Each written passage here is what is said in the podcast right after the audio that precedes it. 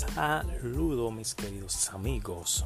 Hoy te vengo a presentar mi nuevo podcast Inteligencia Emocional en tiempo de pandemia. Recuerda seguir todas las instrucciones que por aquí te daré para que sea inteligentemente emocional. No te lo pierdas.